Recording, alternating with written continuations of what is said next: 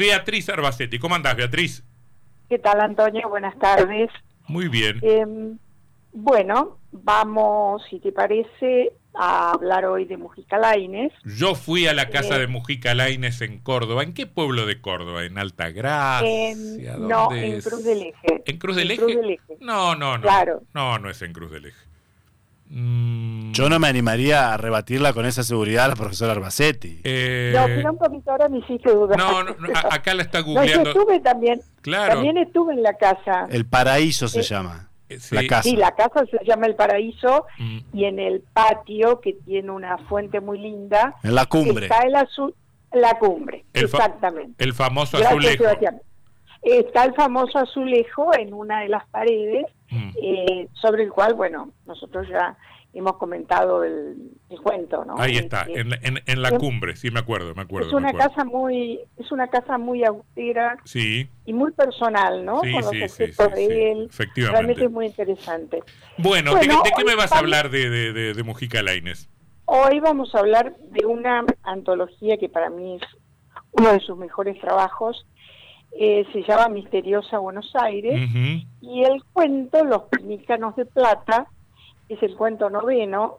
Recordemos que esto es una historia contada de Buenos Aires a través de relatos breves que van marcando em, una cronología que va de 1516 en adelante hasta terminar en 1910. El cuento de hoy está mm, ubicado en lo que hoy sería Buenos Aires en 1615, es decir, todavía no existe el virreinato del Río de la Plata, que recién se va a subdividir en 1617. Es decir, estamos en la gobernación de la Nueva Andalucía. Bueno, em, este cuento es muy breve, comienza ya dando toda la información al lector.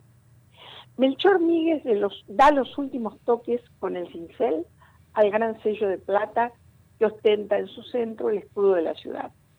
Ya está lista la obra que por castigo le impusieron los cabildantes hace 20 días. Efectivamente, estamos en presencia del protagonista, un platero, que está trabajando porque mm, le han pedido que haga un sello con el eh, distintivo de la ciudad y hubo una discusión previamente a, a eso porque mm, había algunos miembros del cabildo que decían que Juan de Garay había elegido un águila y otros sostenían que no, hasta que finalmente triunfó la opinión del alcalde, decidió que se eligiera un, un pelícano eh, para mm, el, el, sello. Bueno, digamos que en realidad Melchor Míguez se vio obligado, por eso dice por castigo, hacer este trabajo porque mm, había mm, tenido un episodio eh, violento con eh, el amante de su mujer, a quien había sorprendido y se habían ido las manos, y Melchor Miguel apeló a su, a su cuchillo y le dejó marcada la cara. Entonces lo sancionaron con esta tarea de eh, diseñar el sello y para eso le dieron 20 días y le acercaron la plata a su taller. Pero el castigo no es solamente para él, sino que él también decidió castigar a la culpable, es decir, a su propia mujer, y lo hizo de la peor manera, ¿no? Es decir, em, la, castigaba, y bueno, esto no se sabía, ya lo, lo vamos a comentar más adelante. Pero mientras estaba trabajando, él pensaba, iba diciendo que esa noche su mujer iba a quedar libre porque tendría eh, listo el sello, eh, había cumplido con lo que prometió, y piensa, eh, esa mujer se puede ir si quiere, ya no le importa, el amante se ha fugado de la ciudad con la cara marcada para siempre. Esto parece como que le diera una satisfacción, ¿no? Es decir, haberlo agredido y sigue pensando cuando la adúltera lo abrace, la cicatriz de media luna se inflamará para enrostrarle su pecado. Es decir, sigue movido por el resentimiento, porque obviamente no ha soportado este engaño. Y fijémonos que en esta última frase, el vocabulario es el que construye la situación, porque usa mm, la cara marcada, adúltera, cicatriz y pecado. Es decir, no le queda nada por mencionar. Bueno, em, la mujer, que Melchor piensa para sus adentros, ella también tuvo su pena, eh, él le había dicho, tengo que labrar el escudo y terminarlo en 20 días. Hasta que lo termine, quedarás encerrada y recibirás 15 azotes cada día. Luego podrás ir a reunirte con él. Esta es una reacción verdaderamente machista, dictada por la rabia, por el, ataque a su orgullo.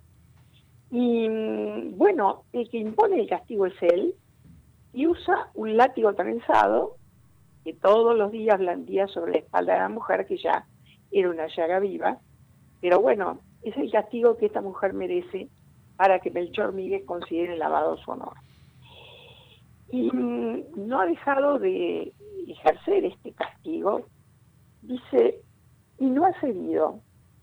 Nada logró apiadarle, ni los gritos enloquecidos que no serían escuchados, ni el ver cada mañana cómo se debilitaba la mujer, ni ha sucumbido la tentación de soltar el látigo, caer de rodillas y besar esos hombros sensuales que adora.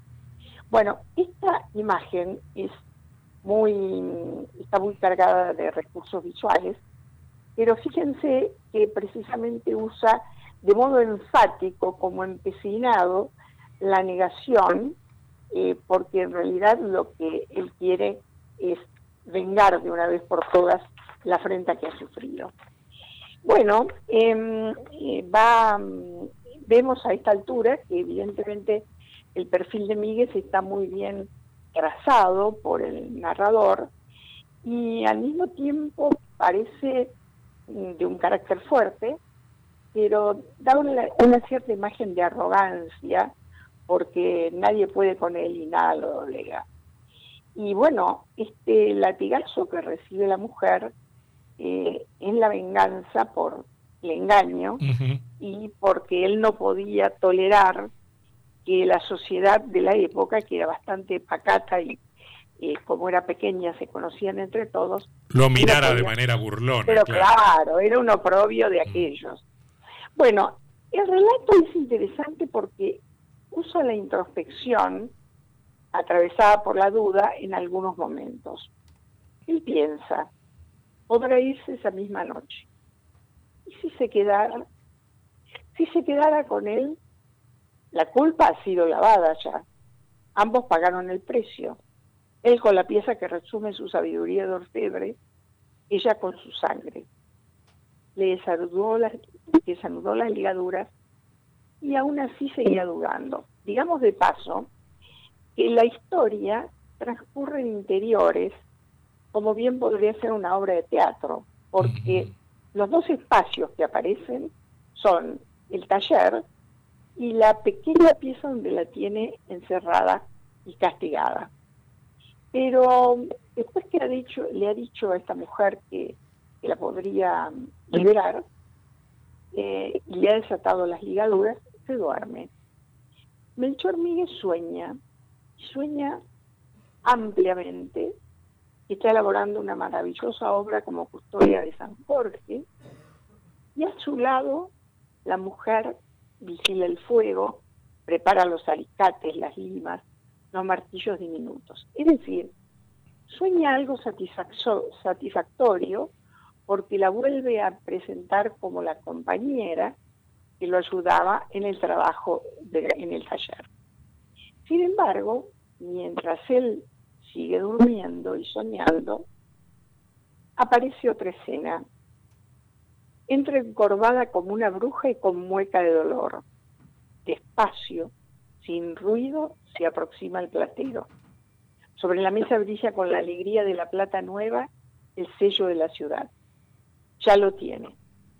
Se coloca delante de su marido, alza el gran sello redondo con un vigor inesperado y de un golpe seco, rabioso, lo incrusta en la frente de Melchor.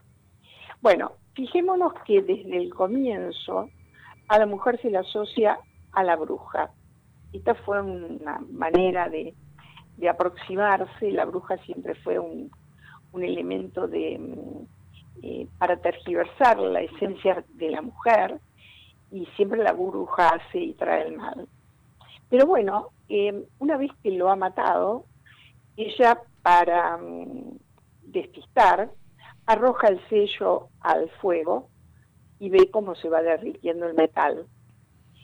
Em, y después se va porque está entre las sombras de la noche eh, el hombre con una cicatriz en la cara y forma, en forma de media luna, que la recibe en sus brazos y ambos parten.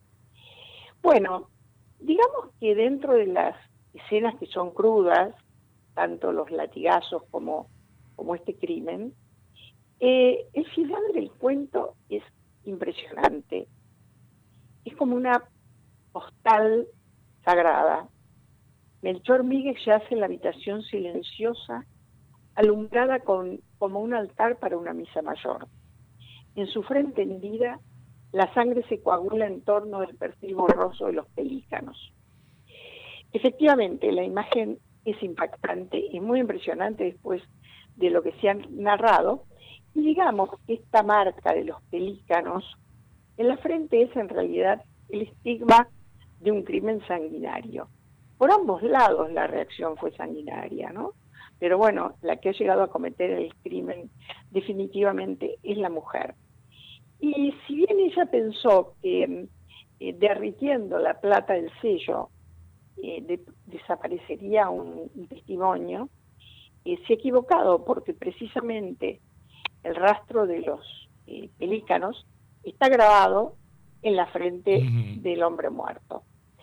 Bueno, si bien sabemos que transcurre en Buenos Aires la historia, no hay referencias en ningún momento ni a mm, épocas o lugares de la ciudad. Por eso señalamos que detalladamente él se ocupa de desarrollar la acción en interiores. Y eh, además tampoco hay una cronología anterior a los 20 días que le ha llevado eh, hacer este sello, porque nos estamos enterando ya lo que se llama inmedias res, que él está terminando el sello, es decir, lo otro que ha ocurrido es anecdótico. Em, hay un fuerte contraste entre el perfil del hombre y el de la mujer. La mujer está sometida, pero bueno, el haber conocido a otro hombre y haberse enamorado de él es una transgresión de aquellas para la época. Imperdonable. por supuesto, imperdonable, tal cual. Eh, digamos que los arrebatos de venganza los tienen los dos, ¿no? Es decir, él castigándola y ella, eh, habiendo soportado semejante sufrimiento, quiere ser definitivamente libre y bueno, apela a lo que le queda, que es em, eh, la muerte. Y digamos que la muerte se vuelve inevitable en este contexto, porque ella ha venido acumulando dolor y odio durante los 20 días que él necesitó para hacer el, el cincelar el sello eh, con el escudo de la ciudad. Y la cicatriz que había dibujado en la cara del amante en realidad era una nada más que un anticipo de lo que vendría, ¿no? Es decir, la cicatriz reflejaba la venganza, pero bueno, la venganza terminó mm. finalmente muerta. Es un cuento de Miguel, de Manuel Mujica Laines, el cuento 9, 9, ¿sí? Eh, sí. El cuento 9 de Misteriosa Buenos Aires, un, un libro que tengo ahí este, en la lista de los que hay que leer y, y al que no lo recomiendo. Es muy, muy, muy ameno. Y al que, claro, porque son relatos, son relatos cortos. Y, Exacto. Y te van marcando el cambio de época histórica que va atravesando la ciudad hasta el centenario. Misteriosa Buenos Aires, en la mirada de la profesora Beatriz Arbacetti. Gracias, Beatriz. Hasta la semana que viene. No, al contrario. Hasta la semana que viene. Chau, chau. Este espacio fue auspiciado por Códice Buenos Aires 213. Códice, la librería tradicional de Paraná. Hablar de libros es hablar de códice.